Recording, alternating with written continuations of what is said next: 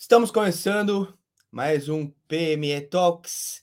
Hoje temos um convidado muito especial aqui, como eu já falei para vocês, um dos artistas, na minha opinião, mais brabo do Brasil quando o assunto é sound design, mixagem, masterização, criatividade, melodias, mas principalmente pela criação de um aspecto muito cinemático nas tracks que ele produz. Esse cara tem uma habilidade de te colocar dentro de um trailer de filme em cada música dele. Eu não faço ideia de como deve ser a experiência de ver um set do Fractal Joke numa pista. E devido a todas essas habilidades, recentemente ele foi convidado a integrar o casting da Zenon Records é uma das labels mais conceituadas do Psytrance Underground mundial. E hoje temos mais um brasileiro carregando esse selo aí. Então, seja bem-vindo, Fractal Joke, Heitor. Salve! Tudo bom? Obrigado aí pelo espaço. Só por trocar Massa essa ideia. Massa demais, obrigado. Eu que agradeço aí pela, pelo seu tempo. Sei que a vida de um artista é corrida, muitas produções, muitos compromissos, muitas coisas. Então hoje a gente vai trocar várias ideias aqui de produção, da vida artística, de como evoluir na carreira. Eu queria que você começasse contando um pouquinho é, sobre a sua história, como que você começou na produção, como que você fez para chegar onde você está hoje, que talvez seja o objetivo de algumas pessoas que estão nos assistindo aqui? Então, cara, na verdade eu comecei é, na produção antes de começar na música eletrônica, né? Eu tocava guitarra, sempre toquei instrumento, assim, teclado, guitarra. E aí uh, eu comecei a me desenvolver no instrumento e comecei a querer gravar as coisas que eu fazia ali. Então, quando eu estava no colégio, eu descobri que o, o gravador do, do, Windows ali, com aquele microfonezinho que ficava esquentando fora. Mesmo caminho que eu, que eu, tive. É, total. É. Aí eu descobri que eu podia gravar ali uma base tocando guitarra e gravar outra por cima. E aí eu comecei a empilhar guitarras ali, fazer. Até que eu descobri o Audacity, aquele é, exatamente grátis, assim, né? A mesma coisa que eu fiz no começo. Que legal. Não, ali é, o negócio se transformou assim, né? Porque daí era efeito de eco, efeito de delay, é, era tudo uma interfacezinha que tu colocava um número de segundos, assim, 0.2 segundos, aí tu fazia o efeito, renderizava o efeito em cima do áudio ali, né? Então, mas tudo assim, tudo foi uma extensão da guitarra, né? Que é um instrumento melódico, mas precisa uh, de um acompanhamento. Eu não tinha acompanhamento, então eu gravava o que eu pensava e daí ficava fazendo melodia em cima daquilo depois e tal. E, aí... e a sua base era de, de rock? Que tipo de som que você costumava Era tocar? rock. Comecei ouvindo rock e depois eu, eu aprendi a tocar mais blues, assim. Meu pai gostava muito de ouvir blues, e daí eu segui por esse caminho, então eu fiquei no rock mais. Gostava de metal, já toquei em banda de metal, mas mais focado no, no hard rock, rock mais antigo e, e, o blues, né? E aí o blues é Isso muito na adolescência. Solo, é, na adolescência. E aí, na hora de escolher a faculdade, eu levei tudo isso em conta, assim, e tem a faculdade aqui em Santa Maria de Tecnologia. Tá, e aí, que é toda a parte de produção, é. E aí eu fui para essa faculdade, que fez total sentido, assim, no que eu gostava na época. E aí me formei Ou nela seja, em 2018. Temos um acadêmico aqui da música, né? Estudou, você estudou guitarra, na, na, você não aprendeu sozinho, né? Não, não. Você estudou a parada. Fiz aula de guitarra, é. Tá. E depois você fez faculdade e terminou em 2018. Isso, isso. E aí e você aí... conheceu a música eletrônica. É, na faculdade tem toda a parte teórica, uh, tem prática em banda, porque uh, o meu curso esse não era necessariamente uma coisa clássica, né? Era no mesmo prédio, então eu tinha aula de, junto com pessoas que faziam canto lírico, violino, piano, mas a minha galera, a galera que estava ali que era de banda, assim estava querendo gravar, aprender produção musical. Então, uh, a, tipo, tinha esse convívio e tinha essa, essas aulas que, de teoria, de coral, de orquestração, toda essa parte de teoria musical mesmo, mas a, a minha turma em si era, era curtia música instrumental de banda e, e rock, enfim. E aí eu comecei a estudar produção em si de música, gravação de guitarra, gravação de piano, bateria, mixagem. E aí a primeira vez que eu fui numa festa de Psytrance, eu fiquei fascinado com as possibilidades ali dentro da produção. Então já foi uma coisa que eu já fiquei pirando na parte técnica, assim. E eu nem curtia muito a música ainda, é uma coisa que eu fiquei mais tentando entender o que estava rolando ali, sabe? Tá, você e fez aí... um caminho um pouco inverso, né? A maioria das pessoas não tem nenhum background de música, vai para festa, quer aprender a tocar, e aí começa a aprender música, né? começa a estudar sim, sim. a teoria musical e tal. Você já fez todo esse caminho antes, depois conheceu a música eletrônica. É, foi ao contrário, total. E, e aí nessa, nessa ideia eu já comecei a tentar fazer as músicas no. Eu já usava o Logic, por exemplo, e já comecei a tentar produzir. Uh, tipo, um estilo que não existia, assim, que era o que eu tinha na minha cabeça, que eu achava que eu sabia fazer aquilo. E até eu entender que era muito mais complexo do que eu imaginava, né? Eu achei que por saber o, o básico ali eu ia conseguir fazer na hora, né? E aí comecei, viajava, colocava instrumento, guitarra, ficava um, uma coisa, salada de fruta total, assim, uma mistureba. Mas aí foi, acabou facilitando por já ter esse, essa base, assim, né? Eu comecei a, a digerir aquele estilo e aí a coisa foi fluindo, assim. E como que você aprendeu a produzir música eletrônica? Porque é diferente, né? Você sintetizar um baixo, uma conversa de synths, o sound design, eu acredito que é uma coisa que você não deve aprender esse tipo de coisa na faculdade. É, não. É, os professores até. É, essa turma que eu tinha dentro da música ali, que era música e tecnologia, é, era, era uma turma de 12 pessoas. Então era uma turma pequena, assim. E aí, as, como o curso vai progredindo e alguns vão ficando para trás, tinha turmas, por exemplo, tinha um laboratório de mixagem dentro do estúdio da faculdade, que era uma aula entre seis pessoas. Então, a gente conseguia muito botar a vontade de cada um ali. E, então, a gente ouvia coisas, ouvia o, o cara que gostava de, de hip hop, a gente ouvia a música que ele curtia, a gente tentava reproduzir, a gente tentava ouvir Psytrance, a gente tentava gravar a guitarra parecendo Alice in Chains, sabe? Então era bem experimental, assim, e é bem. Era bem uma coisa que a gente conseguia entrar na pira de cada um.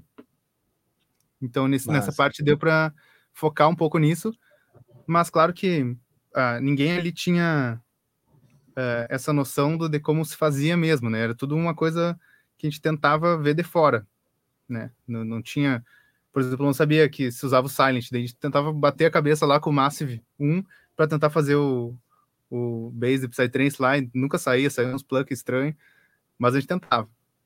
E aí depois, é, eu lembro de pesquisar na internet como fazer um base Psytrance e não, não achava nada, assim, era uma coisa que vocês já estavam fazendo vídeo, eu acho, tu, o B, tinha algumas pessoas fazendo, mas não, a gente procurava aquilo e não chegava no resultado, entendeu? Isso e você aí, tá em que ano? Cara, eu entrei em 2014, então foi 2015, 16 tá. ali. Não, acho que eu, é, eu tava 17, começando a gravar vídeo. É. E aí, mas foi fluindo, pegando uma, uh, uma informação ali, outra aqui, de, depois comecei a chegar nos vídeos, assim, né? E, e uma vez eu consegui, eu descobri que o Lucas Clipson, ele tinha dado um workshop para um amigo meu. E aí, um cara da cena aqui foi lá e fez aula com ele. Eu já curtia muito o som dele, assim. E aí eu consegui marcar o final de semana na casa dele, fazer aula lá. E ali abriu muito a mente, assim, de, de coisas que daria para fazer. Daí eu troquei o Logic pelo Ableton. E ali meio que deu uma direção, assim. Eu acho que foi em 2017 isso. 2000, é, acho que foi 2017, tá. eu lancei o live em 2017. Então o seu grande mentor foi o Clipson. Sim, sim. Legal. Eita, menino bom. E aí lançou o Fractal Joke em 2018. É, foi, foi no final de 2017, eu acho. Eu tô, comecei a tocar em 2017. Uh, eu já produzi, assim, eu comecei a tocar, acho que umas quatro músicas minhas já, como DJ set, assim. E aí era uma coisa que fui meio aprendendo do jeito que, que eu achava que eu conseguia fazer ali. Eu já tinha uma noção musical, então não não chegava a fazer feio nas melodias ali e tal, mas era uma coisa, uma produção bem estranha, assim, né? Se for comparar com uma produção uh, de alguém que já sai do meio do Psytrance, né? Mas o negócio foi tomando forma, assim, a partir desse momento que, que eu comecei a ter mais contato com o Lucas, ele foi me passando mais por caminhos eu ia, assim, e a gente tinha uma troca legal, porque eu já conseguia conversar sobre produção, mas eu não tinha aquela aquela cancha que de fazer né? a coisa. É, específico, assim. Mas, mas aí foi fluindo, assim, daí em... Daí nesse momento comecei a, a, ter contato com o pessoal da Phantom também, e a coisa tomou, tomou mais uma forma mais consolidada. Foi quando assim, a gente né? fez a primeira collab. É, a gente fez a primeira collab é, em 2019, foi... eu acho que foi. No, no 2020, no começo. É, é foi 2020. É, Massa. daí eu fiquei uns dois anos lançando pela Phantom ali, e depois que a gente uh, lançou a primeira música, também foi um outro momento que as coisas mudaram um pouco, assim. É, a gente descobriu um talento aí, a hora que eu vi, eu falei, não. eu lembro certinho que eu tava lá em Florianópolis, né? Eu fui tocar na Phantom. E aí os, os meninos lá falaram assim: ah, vamos fazer um VA só de collabs dos artistas da Phantom, né? Aí eu falei, ah, coloca uns no SoundCloud aí para ouvir. Aí colocou um, colocou outro, colocou outro. Aí a hora que ele colocou sua track, falei, põe eu com esse aí, deixa eu fazer dupla com ele. aí ele, não, demorou, acho que o som vai ser legal. Aí a gente fez e foi, foi estouro, foi muito massa. A gente já botou e duas gente, no começo, assim, né? a gente não, não fazia ideia de como você ia crescer nesse intervalinho de tempo, né? Até entrar na Zeno. Como que foi esse processo de assinar com a Zenon efetivamente aí nos, nos últimos meses? Cara, foi, foi bem engraçado, assim, porque eu sempre fui muito fã da Zenon, assim. E, e, e, isso mantém uma coisa que até hoje acontece, assim, a Zenon, para mim, tem camadas, assim. Então, eu comecei, por exemplo, ouvindo Rhinoceros e Life e pensei, bah, esses caras são os bons da Zenon.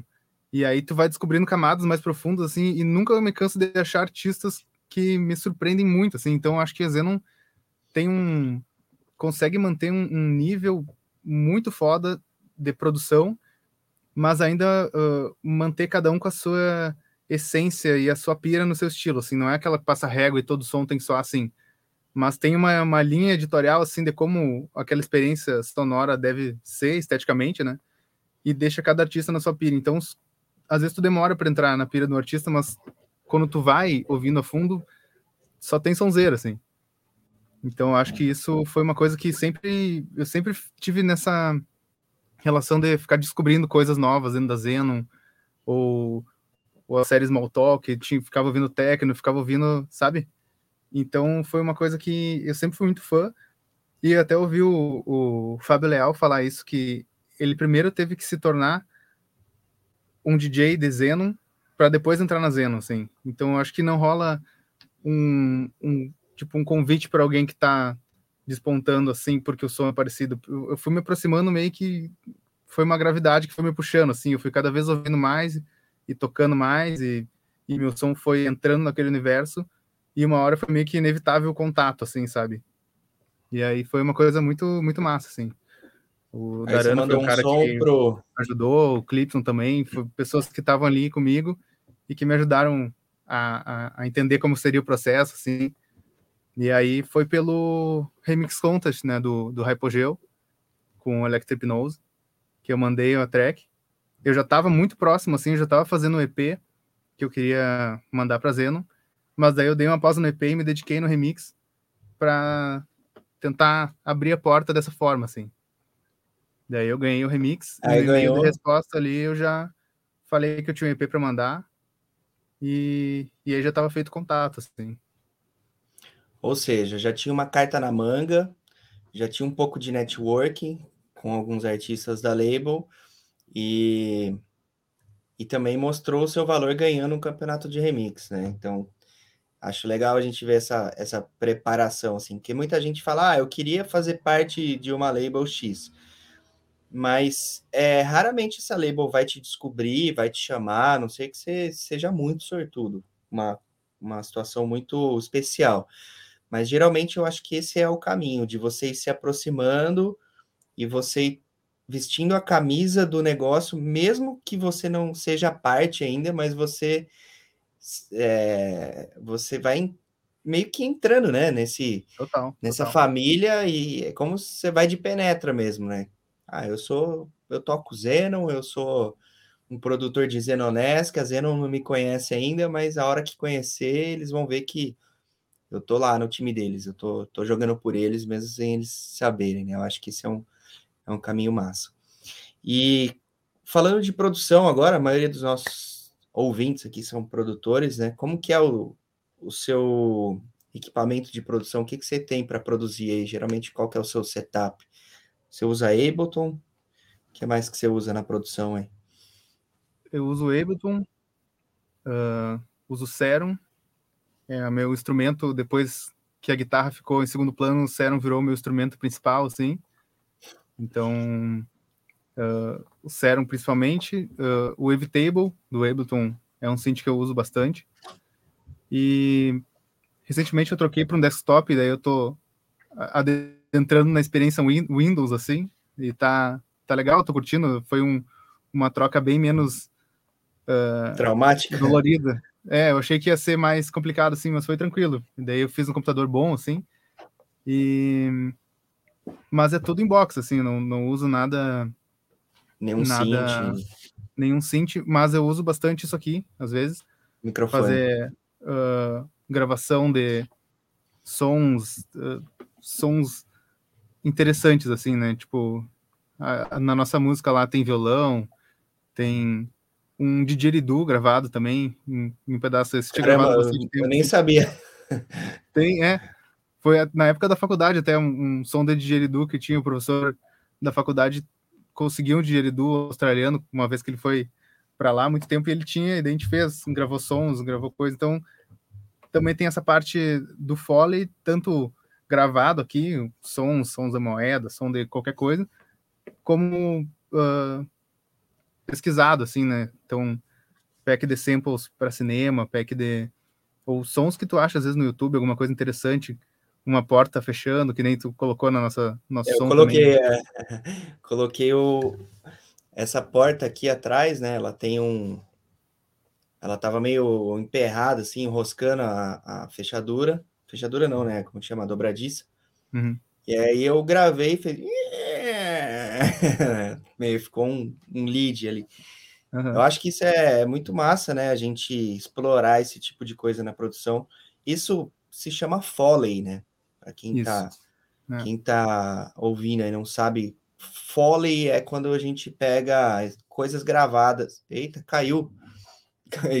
acho que caiu a internet do, do Fractal. Mas enquanto ele conecta aí, é, você pode comprar Foley, é, samples Foley, voltou. Pode comprar ou você pode gravar. Voltou aí? Caiu? Voltou, voltou. você pode comprar ou você pode gravar com o celular mesmo. Pega o iPhone aí, pega o seu celular e grava um, uma porta do micro-ondas, o barulhinho do, do, da TV ligando, o ar-condicionado, esse tipo de coisa, assim, a gente pode usar na música são infinitas possibilidades, né? Ou você pode buscar samples de pessoas que tem gente que grava e vende, né? Tem gente que ganha dinheiro com isso, gravando sim, coisa na sim. rua e vendendo um pacote de samples. Né? De é, para cinema é muito útil, né? Porque uh, nem tudo sai nos microfones, geralmente os caras estão preocupados com o diálogo e às vezes tu precisa passos, precisa uma porta abrindo, fechando, um portão, uma coisa que os caras lá na diária eles não se preocuparem em gravar o som daquela coisa específica, né? Então, essa parte da, da mixagem para cinema também tem muito inserir sons que não estavam ali ou que não foram captados, né? Então, tem muito material, sim. O seu som é super cinemático, né? Você já pensou em trabalhar com soundtrack, em fazer música para cinema, essas coisas? Cara, eu já pensei. Eu, eu gosto muito de cinema, assim, é uma coisa que eu sempre consumi bastante. E é uma coisa que eu já me aproximei assim e já fiz uh, gravação de diálogos com o Boom, né? Fiquei segurando o Boom na época da faculdade. Fiz um filmes, uh, fiz dois aqui da de produção local da cidade que eu estava envolvido também, fiz a mixagem, mas nunca fiz uh, a trilha sonora em si, né? É, como era uma produção mais simples também, eu não lembro como é que era, como é que foi feita essa parte da, da trilha, mas assim, nunca entrei num projeto maior nesse sentido, mas é uma coisa que eu tenho vontade, assim. É uma coisa que eu gosto bastante. Como que é fazer a mixagem de um filme? Cara, São vários é... canais e o, o, canal, cada um com uma hora e meia, o tamanho do filme, assim, várias faixas? Não, é foda que... que são várias vários takes da mesma cena, né? E aí uma passa a moto e aí a que ficou boa passou a moto atrás. E aí tu tem que ir lá pegar outra e, e tentar arrumar. Ou se tu tá no dia, tu vai tipo, avisar que aquela cena tem que fazer de novo porque a moto passou atrás. Né? Mas é uma loucura, assim, porque não só tu tem que ter uma unidade no filme inteiro, mas tu tem que ter uma unidade muito uma coesão específica entre a cena que tá rolando e a próxima, assim, não pode cortar a câmera e agora tem o barulho do ar-condicionado, assim, uma coisa tem que ter muita atenção e tem muita solução de problemas no meio, assim, porque dá muita, muito pau em tudo. E é um mercado que, que não devem ter muitos profissionais, né? É, é. É uma coisa bem chata e trabalhosa de fazer, assim. E é, tanto que até tem Oscar, né? De mixagem. É um, é sim, um dos um dos temas do Oscar, né? Que os caras avaliam lá, ganhou o Oscar de mixagem. Uhum. Queria conhecer um, um cara desse. E me fala uma coisa, você acha que ter estudado instrumentos, tocar instrumentos antes da produção te ajudou na produção? Você acha que isso é total game changer para um produtor? Cara, assim, é, eu não consigo te dar a outra perspectiva de quem não tocava, entendeu? Então, é, isso é até uma coisa que eu, eu tive dificuldade dando aula, porque coisas que para mim eu sempre soube antes de aprender a produzir, tipo, noção de intervalos ou ouvido, assim, sacar que aquilo tá fora do, do tom ou como funciona uma escala, uh, para mim é uma coisa muito natural, assim, né? Então, às vezes eu tenho dificuldade até de me conectar com alguém que não sabe essa parte, de tentar explicar, assim, essa, essa primeira entrada na parte da teoria musical, assim, né?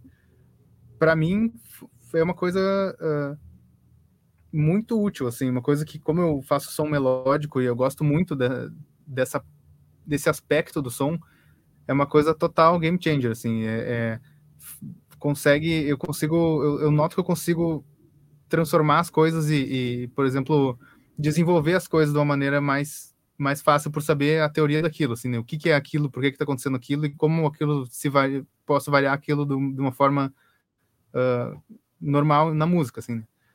Mas eu acho que dependendo do estilo não é tão não é tão primordial assim, se tu vai para estilos mais psicodélicos, às vezes que não tem tanta melodia. Uh, ou techno. Ou techno, é, os estilos menos melódicos assim. É. Mas assim, tem estilos que, que se tu não tiver alguma noção daquilo, não vai sair, tu vai se deparar com vários problemas, assim, né?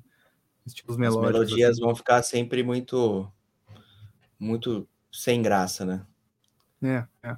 E é, é um, é um fator que, que conversa muito com a, com a produção, mas é, é, um, é uma, uma coisa à parte, né? Tu tem todo um estudo para aquilo, de como tu desenvolve uma melodia, como tu desenvolve uma música, né?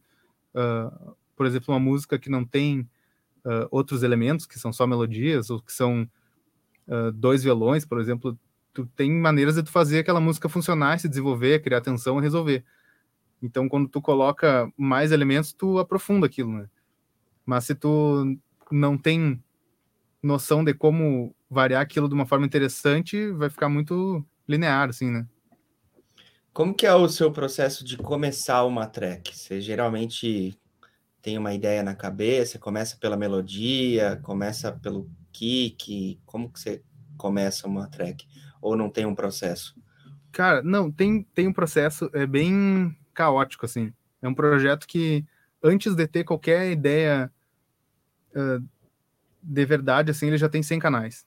Então, é um, é um projeto que eu abri e comecei a fuçar no cérebro tentar, é, brainstorm total, assim, separa os samples, separa o, kick, tento, começa a fazer um bass, aí começa a fazer synths, e aí quando eu faço alguma coisa muito legal, eu separo, e aí meio que aquilo se torna o motivo, sabe? Tá. E aí eu começo, tá, mas o que, que combina com isso? Para onde é que eu vou?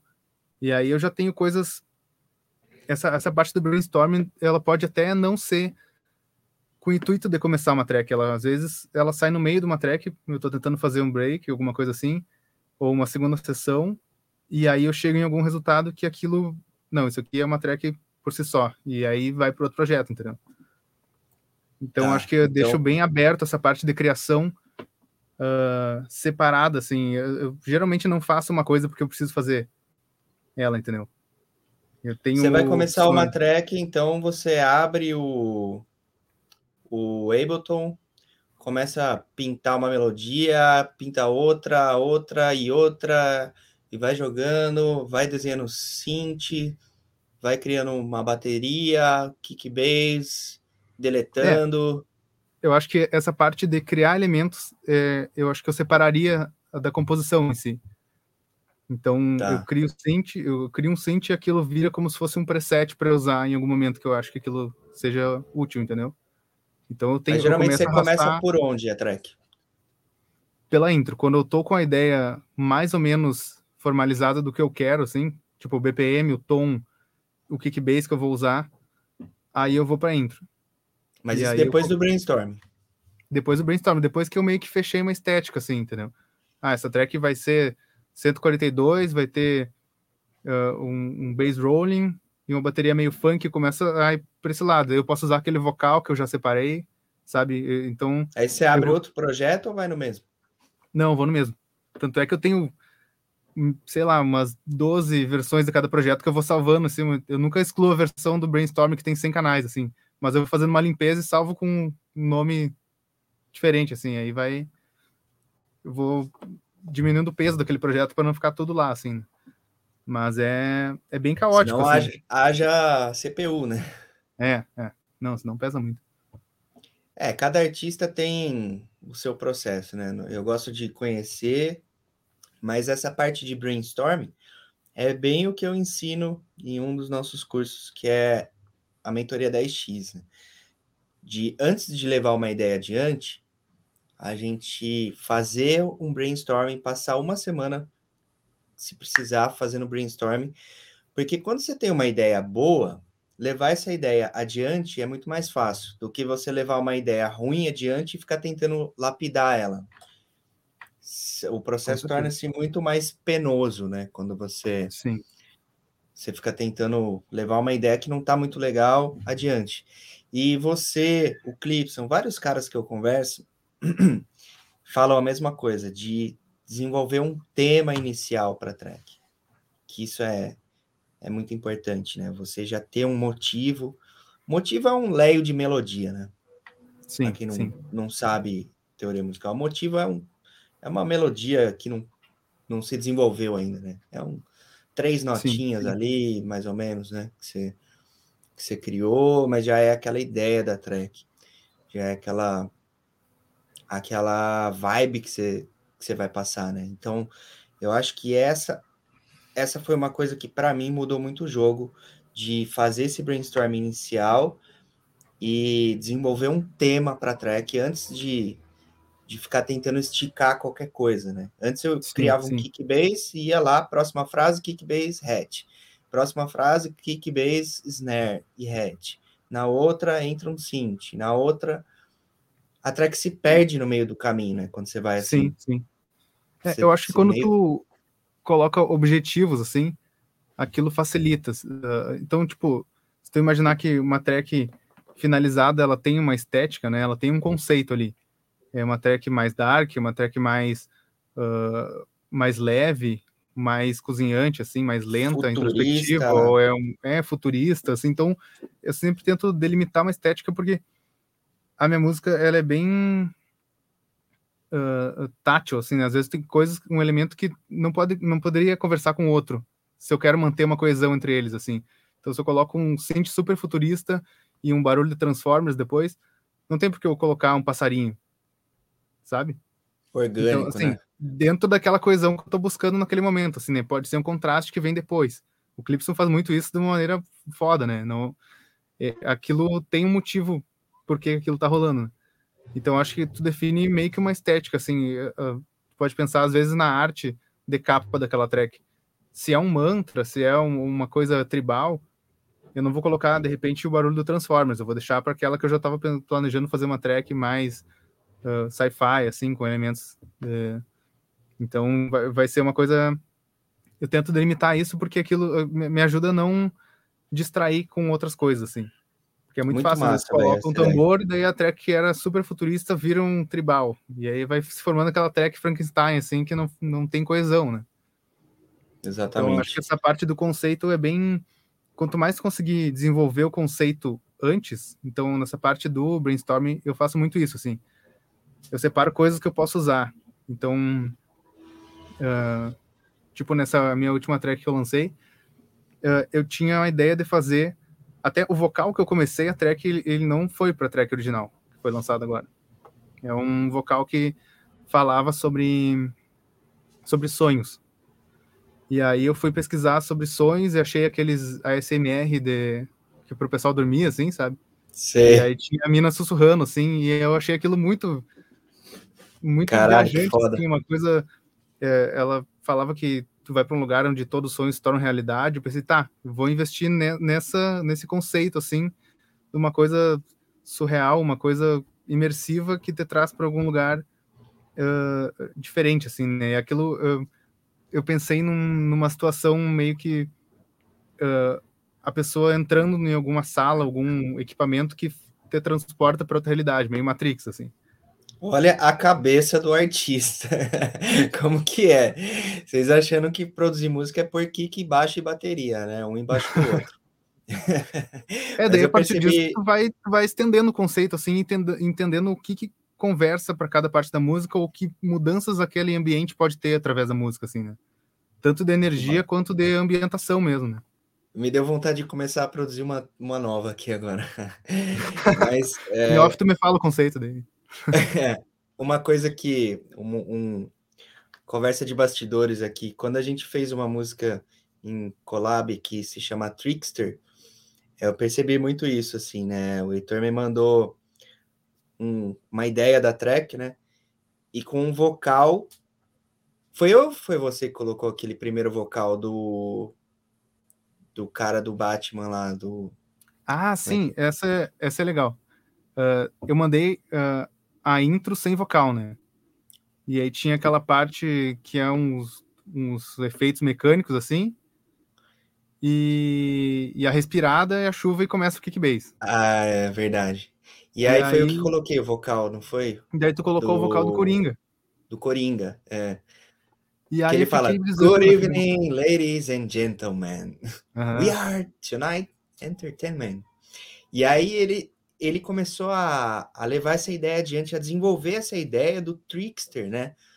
O que, que é? Porque existe esse perfil de psicopata que são os tricksters, né? Que são esses que é o tipo do tipo do e aí não se limitou ao Coringa. É, isso é uma o coisa negócio... que eu tava que eu tava uh, pensando assim. Uh, eu acho que a coisa pode ser mais bem explorada. Às vezes, por exemplo, tem uma, uma música que é os caras vão usar um vocal, uh, por exemplo, do Squid Game agora, que tá em alta, sabe? É, e aí eu acho que fazer frita, né? uma música uh, que o conceito da música seja a obra de outra pessoa pode ser uma coisa rasa, assim, né? É. Porque tu tem, tu pode explorar algum elemento que aquilo vai te trazer, mas não necessariamente tipo ah, uma música sobre a série, entendeu? Tá. Então nessas assim pode eu comecei a, a, a pesquisar o que que era o, o Coringa e eu descobri que ele é inspirado num arquétipo do Trickster, né? Que é o trapaceiro, assim. E é um arquétipo, é um, arquétipo, é um, é um elemento que acontece em várias culturas separadas com as mesmas características, assim. Dizem que é a manifestação física do, dos instintos, assim. Então, é uma coisa que meio que já está uh, entranhada na mente humana e por isso surge em várias culturas diferentes, surge os mesmos arquétipos, assim. Tem então tem vários, mago, tem o né? O tem, é, o mago, do... tem o ancião, não sei, eu não lembro agora quais outros tem. Tem o herói, tem o herói. É, é. é, muito usado no marketing também isso, né? As pessoas na criação de branding, né? Usam os 12 arquétipos, né? São os mesmos, né? Em todas as culturas, é muito louco. É, é meio que uma característica humana, né? E Sim. cada um, cada um tem uma mais preponderante, né? E, e aí, aí, eu fui, eu, eu fui no YouTube procurar palestras e coisas sobre arquétipos e não tinha nenhum nenhuma coisa legal, assim, eu fui procurei bastante coisa porque eu queria alguma coisa que explicasse o que era um trickster, porque eu achei muito legal essa ideia, conversava muito com a intro que eu já tinha feito, que é aquela os elementos mecânicos e depois a pessoa meio que acorda daquele pesadelo. e aí tá chovendo, é outro ambiente assim, né? Aquilo ficou bem como se fosse um um trapaceiro com a tua cabeça, assim, meio que o, aquilo vai causar essa ideia na pista também, né? Ser um, um uma, uma coisa inesperada, né? Aquilo te, traz um sentimento de enganação, assim, né? Galera, depois então... ouçam no Spotify essa nossa track se chama Trickster, Fractal Joke e Sakyamuni. É, mano, é muito cinemática, é muito foda essa track. E eu acabei achando esse vocal do cara explicando num num site de uma universidade de Berlim que fez um seminário só sobre tricksters. E aí, Caramba. entre os caras lá, tinha um que falava inglês, e aí eu caí nesse cara e fiquei assistindo 18 minutos, assim. Até ontem eu lembrei disso porque um cara me, me pediu o, de onde era o vocal, que ele achou que era de um filme. E, eu, e aí eu lembrei que era de um. Não tinha no YouTube, eu fui para outros lugares, tipo, fui, sei lá, página 10 do Google, procurando sobre Trickster e era. E caí nesse seminário da universidade lá. E aí tinha o cara, só que se tu for ver, ontem eu tava olhando esse vídeo de novo, e o cara não falava aquelas palavras na ordem que eu coloquei ali. Tipo, ele começava uma ideia, só que daí ele meio que ia saindo para outros, assim, então eu tive que picotar muito para deixar aquela ordem, para condensar a explicação inteira dele naquela intro, assim. Caramba, olha Mas que depois loucura. Ficou, ficou bem fechadinho gente, o conceito, né? A gente está falando de criação de um conceito de uma track, né? Então, até onde vai, né? Então, é, eu acho que é interessante a gente pensar assim, que estética, que conceito, que direção que a sua track ela vai ter.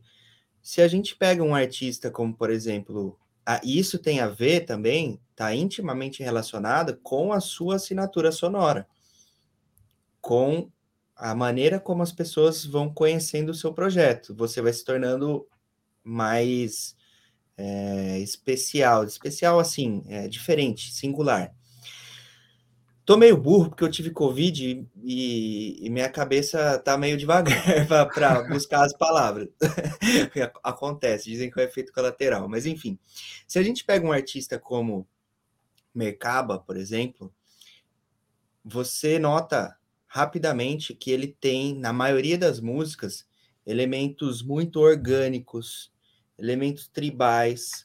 A música tem sempre uma atmosfera de selva, de tribo, vocais indígenas, elementos de percussão tribais. É, não é uma track futurista, por exemplo, se você for ver. Falando de Zenon, né? Uhum. E aí você pega um, um outro artista da Zenon, um, um Hypodil, por exemplo, que é uma track completamente futurista, né? Com elementos uhum. que, que ali não tem nada de orgânico, é só synth FM, é digital, aquela coisa sujo digital, também, né? distorção, é como se fosse, sei lá, um death metal do, total, do, do total. prog trance. Né? Então, é, e é a estética. E aí você ouve uma música, você fala, isso é mercado. Você ouve outra, fala, isso é Hypodil. E qualquer um que tenta parecer aquilo, você sabe que está imitando os caras. Uhum. Porque eles começam a ser a serem líderes, né? Dentro de um subnicho ali. Você uhum. começa uhum. a, a, atingir uma certa liderança naquilo. E isso tudo começa nesse conceito, nessa estética inicial. Que no seu caso, eu acho que a característica mais peculiar, expressiva é o aspecto cinemático, né? De trailer, que parece. Uhum. Acho que você levou isso para outro nível, né? De colocar a música, colocar um, um, trailer de filme dentro da música, assim. Uhum. Cada vez mais, né? Isso tá, tá forte nas suas tracks, né? Sem contar todo o resto, né? É, eu acho eu que acho... uma coisa. Uh, eu acho que o que aquele live se, se propõe a entregar acaba sendo mais pesado, uh, mais importante do que realmente a, a, estética em si. O conceito, assim, por exemplo, se tu tem um, uma ideia de entregar uma experiência imersiva, então, por exemplo, às vezes eu, eu imagino meu live como se fossem uh, uh, células de experiências de algum espaço específico, assim. Então, por exemplo, se tu for ver uh, no EP lá, tem uma música mais uh, dark, mais assustadora, tem uma música, o Trickster, que tem todo esse conceito em si, parece que são pequenos curta-metragens, assim, com a história específica, né? É, o cara vai andando, ele vai, vai andando um entre essas histórias. Assim. É, é. é, Mas é uh, tem, tem várias maneiras de tu entregar isso, uh, inclusive passando por momentos tribais, mas se tu manter uma, uma coesão entre as histórias, assim, né? Uma, como tu entrega aquele elemento, assim, né? Tanto em, é, eu acho que você não e... fica, você não deve ser limitado, né? Ah, meu projeto é só orgânico, não, meu projeto é só futurista. Acho que você pode ter essas variações, mas em cada música é importante ter uma direção, né? Ainda que Sim, uma achar o elemento que diferentes vai... cenas, né? Claro, o fio condutor daquilo. Então, se tu for fazer, por exemplo, uh, um psytrance muito musical, que tem uma variação muito grande de, de BPMs ou, ou energia, algum, tem que ter algum fio condutor naquilo, né? Por exemplo, se o Merkaba fizer um, um, set que vai de 110 a 160 BPMs e tudo for tribal, ele vai conseguir variar muitos elementos se ele manter aquela linha tribal, porque ele escolheu aquilo como um elemento que vai ser o fio condutor daquela história, né? Então, às vezes, uh, alguns elementos tu vai ter que deixar eles uh, eles constantes para ter a coesão do todo e aí tu variar exatamente nos pontos que tu quer, né? Não ser, no meu caso, por exemplo, eu não quis me uh, tipo, me apegar a uma estética em si. Então, as músicas eu tento deixar num BPM mais parecido, numa energia parecida, para conseguir fazer essa variação da estética entre uma música e outra, assim, né? E manter a coesão.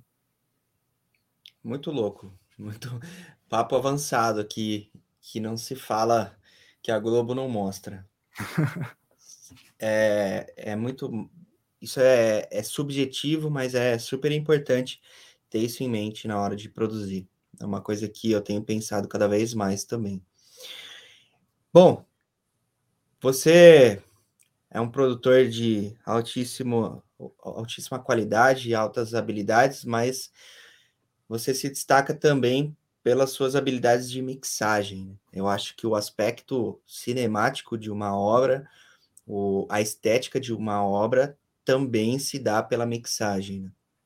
como que geralmente é o seu processo de mix? Você faz enquanto já produz? Você tem um, um processo especial? Como que é? Cara, isso mudou bastante, assim. É, eu primeiro fazia tudo e, e, tentava já. Eu sempre tentei fazer, deixar tudo muito pronto quando fui fazendo, assim. Uma coisa que eu faço é quando eu tô uh, assim, a partir do momento que eu escolho aquele elemento para aquele lugar, eu começo a tentar encaixar ele ali. Porque muitas vezes, uh, eu vendo que ele não encaixa, eu troco do elemento, entendeu? Então, por exemplo, se eu quero um synth que tenha um pouco mais de grave de corpo naquele lugar, uh, eu já vou uh, fazer o sound design com o filtro, filtrando exatamente as frequências que eu não posso passar ali, as frequências do kickbase, e que vou tentar achar o corpo dele nas frequências que ele vai soar, entendeu? Então, às vezes, eu, eu chegava muito na parte. É, por exemplo, eu ia mixar depois a música, e aí tinha synths que dependiam do grave para ele ter o som dele. E aí eu cortava o grave depois e ele sumia. Então é, eu já acontece. fui meio que deixando as coisas no lugar onde elas têm que estar, tá, e aí meio que baseando o sound design nelas naquele, naquele espaço ali. E aí eu tentava achar a coisa mais complexa que cabia ali, entendeu? Tá, já produzi de uma forma meio orquestrada, né? É, é. é então, esse é um exemplo, lugar, assim, uh, se tu, por exemplo, tu vai fazer um synth que ele não pode uh, acontecer abaixo dos 130 Hz, para não colidir com o kickbase. Uh, eu já colocava esse filtro e aí depois eu ia para a parte do sound design dele, porque eu precisava que ele fosse rico em frequências graves, mas não graves lá para baixo, entendeu? Porque tá. se eu tá. produzisse ele sem filtro nenhum, eu ia ouvir o gravizão dele, achar que ele tinha corpo e vai para frente. E aí depois eu ia cortar ele ia sumir. Tá, então, você assim, já produz meio que mixado já, já no é, espaço que ele vai ocupar. De, é, essa parte de onde aquilo vai ser localizado no espectro de frequência, sabe? Tá. Então, uh, porque eu acho que tu consegue mudar muito o balanço daquele elemento na síntese dele. E quanto mais aquilo for equilibrado a partir da síntese, menos tu precisa fazer na mix para encaixar. E menos ele vai sofrer alterações, né? Então, às vezes, aqueles synths que tem na minha música que são synths graves, mas acontecem simultaneamente ao kick bass, eu já faço eles ouvindo em cima do kick bass e com eles bem filtrados até o momento em que não vai ter o choque de frequências graves ali, né? Para eu conseguir fazer um, um, uma sintetização que vai ter o corpo dentro daquela frequência que ele vai agir. Então eu não, eu não ah, vou precisar. É. Então são coisas assim. Eu já vou bem consciente do, das escolhas que eu tenho que fazer na produção para facilitar a parte da mix. Eu acho que muito é muito muito da de tu ouvir uma música que está bem mixada são as escolhas do arranjo, né? Da orquestração ali dos elementos. Como é que está funcionando aquela bateria, se aquele aquele snare ocupa muito espaço ou tem muito punch, tu vai tu tem que ter uma, uma, uma noção espectral do que está acontecendo ali para te fazer escolhas que não vão comprometer a tua qualidade depois que tu for mixar, né? É produzir cada coisa já no seu lugar, ao invés de tentar ficar consertando depois, né? É, é. Interessante Eu acho que visão. essa parte de, de escolher e de não se apegar a, a ideias e a elementos também facilita, porque muitas coisas não vão funcionar. E a mix, ela vai ajudar as coisas a funcionarem mais, mas ela não vai tornar uma coisa que não funciona numa coisa que vai caber certinho ali e vai ficar perfeito, entendeu? Então, tá. acho que muito tá nessa parte de, da, da visão que tu tem de se aquele elemento funciona naquele lugar, se tá atrapalhando, se tá colidindo, se, se, se aquelas, aqueles elementos... Por exemplo, eu vejo muito uh, músicas que o ritmo das coisas são coisas que acontecem simultaneamente, tem um ritmo que, que eles não se ajudam, não se atrapalham. Então tem uma virada de bateria em cima de um synth que está fazendo outro ritmo. Isso é uma coisa que é inconsertável no mix. É uma decisão é. de arranjo que suja a tua clareza no final, né? É o que eu falo. Uma boa master depende de uma boa mix, que depende de um bom arranjo, que depende de uma boa composição. Né? Eu acho que tudo começa na composição. Compor Total. os elementos já nas oitavas, é, que eles vão caber, né? Uhum. Não dá para colocar 10 synths na C1. Eles não vão caber ali, né? Eles, Sim. eles, vão, eles vão somar, se cancelar alguma coisa, eles não vão caber. E como que você geralmente lida com a profundidade, o estéreo dos elementos? Você tem alguma técnica ou você vai cada hora é de um jeito? Tem algum processo para isso? O, o estéreo, uh, no processo de masterização, todas as frequências uh, graves, elas viram mono, né? É a história da monocompatibilidade ali, uh, para tu ter certeza que, no final das contas, tu não vai ter problemas de fase nos graves. Então, dentro dessa ideia de fazer coisas que já funcionam, eu já produzo a música com um filtro, uh, filtrando graves no, no side, né? Então, tudo ah. que eu ah. faço isso eu já, já, eu já tô ouvindo com os, com os sites filtrados. Como que vai? Na verdade, o, o para quem não entendeu, o que ele faz é deixar o grave mono. Isso, é, é, o utility, é o utility do Ableton com o bass mono em 200 Hz. Aquilo fica, mora no meu master. Tá. É uma maneira de eu saber que como, como aquele processo de masterização vai fazer isso no final das contas, eu já, já me garanto que aquilo não está acontecendo na minha música, né? Eu já estou produzindo com aquilo ali, e mesmo se alguma coisa, se por algum descuido que eu tenha, eu vazar algum grave para os sides, eu sei que aquilo está sendo cortado, né? Então, uh, eu acho que essa essa parte de tu colocar as coisas conscientemente no lugar delas, ou, ou de tu fazer um, um, um, elemento e tu já fazer o desenho do pan que ele vai fazer e não deixar isso para mix, te ajuda a enxergar a música de uma maneira mais profunda, assim, né? Então, tu tá produzindo, tu tá fazendo uma conversa decente, tu já tá imaginando aonde aquele elemento vai acontecer, né? Se ele vai mais para os lados, se ele é mais profundo, né? Então, acho que é, a, desde a parte da concepção daquela conversa ou daqueles, daquela harmonia, daquele synth ali, eu já já sou bem consciente de onde aquilo vai acontecer dentro do espectro e do espaço daquela música, assim. Massa, massa demais. Galera, vou deixar as perguntas para o final, tá? Daqui 10 minutos aí a gente troca uma ideia nas perguntas. Então aí a gente pergunta à vontade aí. E falando em masterização, você tá fazendo umas masters muito braba também. Como que você aprendeu a fazer master e como que geralmente é o seu processo de masterização? Cara, é, a master veio uh, dentro do curso, né? de tecnologia lá, então a gente estudou. Ah, você aprendeu da, lá. Da master, uhum.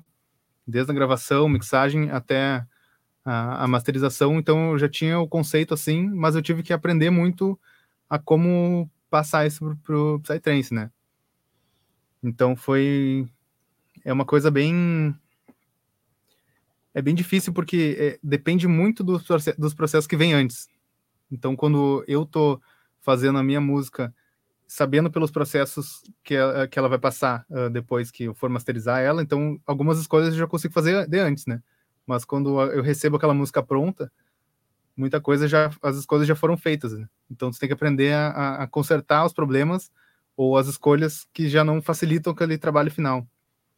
Então o é... que eu é. tenho feito muito é a master por, pelos stems, né?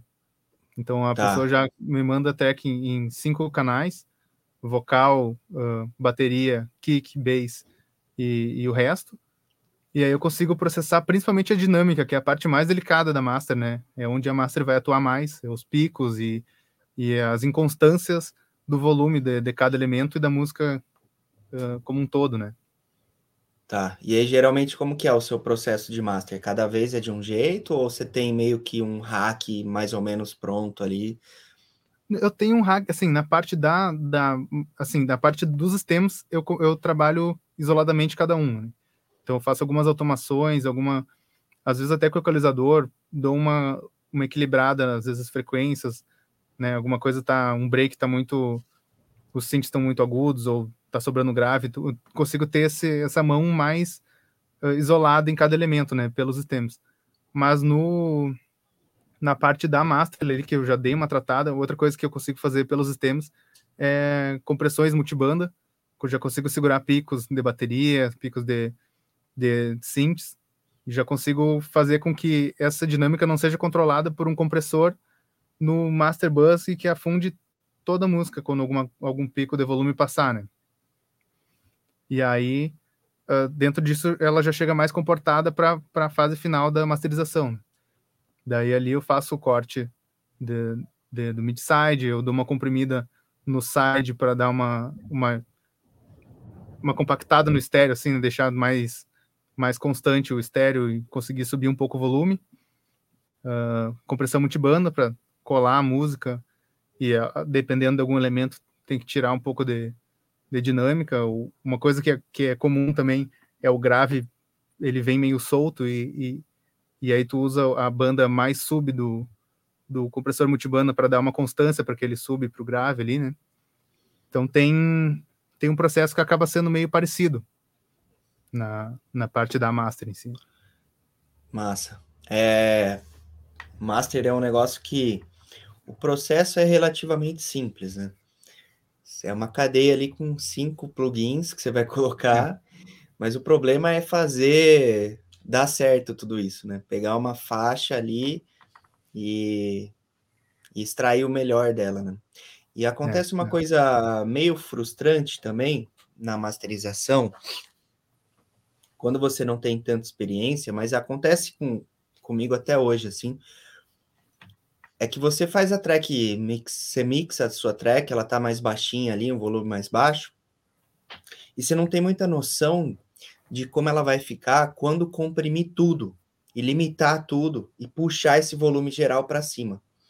Às vezes tem um pad que tá baixinho, que você uhum. nem estava ouvindo ele direito na mix, e aí daqui a pouco na master ele volta altão, assim, e você não queria tanta, tanto protagonismo desse pad, né, na, na master. Então, eu já vi gente falando que produz meio que com hack de masterização, para ter uma ideia de como a track vai ficar no final. E aí uhum. depois desabilita tudo e exporta para masterizar. Sim, sim. Porque isso pode ser uma coisa meio esquisita também. Uma, é, é eu acho legal às vezes. fazer testes assim. Uh, eu quando eu tô mais na parte do mixagem, eu faço teste de masterização para ver como as coisas estão reagindo, assim. Mas a parte da produção, eu tento não me preocupar muito com isso, mas também porque eu já sei que tipo de problemas evitar, né? Então, picos, uh, inconstâncias de volume muito fortes, uh, coisas muito abertas no estéreo, às vezes tem que cuidar. Então, eu já vou meio que sabendo onde ir com cuidado, né? Mas isso da, da depois testar uma cadeia de masterização para saber mais ou menos o que vai acontecer com a tua mix quando ela passar por esse processo é, é interessante, assim. E uma coisa que eu acho que é primordial no processo de master é a comunicação com quem vai fazer a master, assim. É muito comum algum elemento mudar de som a, a, ou a tua música não ficar com o equilíbrio tonal que tu gostaria, sabe? Então é, é uma coisa que a master ela transforma e, e o masterizador nunca vai ter o, o, a intimidade que tu tem com a tua música de bater o ouvido e falar, não, tá muito diferente, não é isso que eu, que eu quero. Então, é, eu acho que a conversa, o recal ajuda. Eu sempre gosto de falar, deixar a pessoa bem tranquila para pedir alguma alteração se, se for necessário, assim, porque é, às vezes é uma coisa que não custa nada, às vezes é, deixar a música menos uh, comprimida ou mais alto um pouco, ou menos, abaf menos abafada, mais, um pouco mais de sub, e aquilo vai voltar a ter uh, a intenção que o cara teve quando produziu ela, e não vai fazer diferença para quem está masterizando, né? Que é então, fácil consertar, né? É, é. E se alguém quiser fazer a masterização com você, você está aberto para prestar esse serviço aí? Como que tá? Estou aberto pelo Instagram, é Instagram Fractal Joke, só chamar ali a gente combina. Só chamar e mandar a track e esperar pelo resultado que Isso. vai ser. Eu sempre dou um feedback na mixagem antes e, e dou essa, essa esse guia de como uh, separar, exportar os stems, né? Que geralmente o resultado mais legal fica com, com a divisão do, da track em stems. Mas aí eu, eu gosto de dar um feedback na mensagem antes para porque às vezes na no feedback ouvindo a primeira vez eu já consigo dar algum algum um toque no, no produtor se alguma coisa está muito fora, se dá para melhorar alguma coisa antes de, de fazer o processo, né? E vale a pena. E vou te falar uma coisa. Eu não sei se você subiu o preço, eu não vou falar aqui, mas é barato. eu espero que você tenha subido, mas é barato pelo, pelo, pelo trampo e ainda com feedback. É, eu acabei de é, enviar uma track para masterizar com um cara gringo aí. E aí eu falei, eu pedi esse serviço de feedback, ele falou, claro, dou sim, é 100 euros. 100 euros, 700 pau hoje em dia, né? É, é uma grana. Então, é, se você faz por, pelo preço que você já fazia, que já era muito barato, e ainda dá um feedback, aproveitem, galera. Chama ele lá no Instagram aí, jabá tá feito. Então é isso, galera.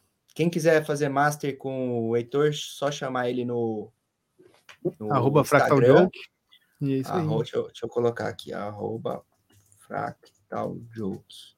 Segue ele lá para ele ganhar seguidores. Tá mais famoso. É isso aí, então. Valeu demais, galera. Até a próxima sessão de PME Talks. Tamo junto e bora fazer uma sonzeira.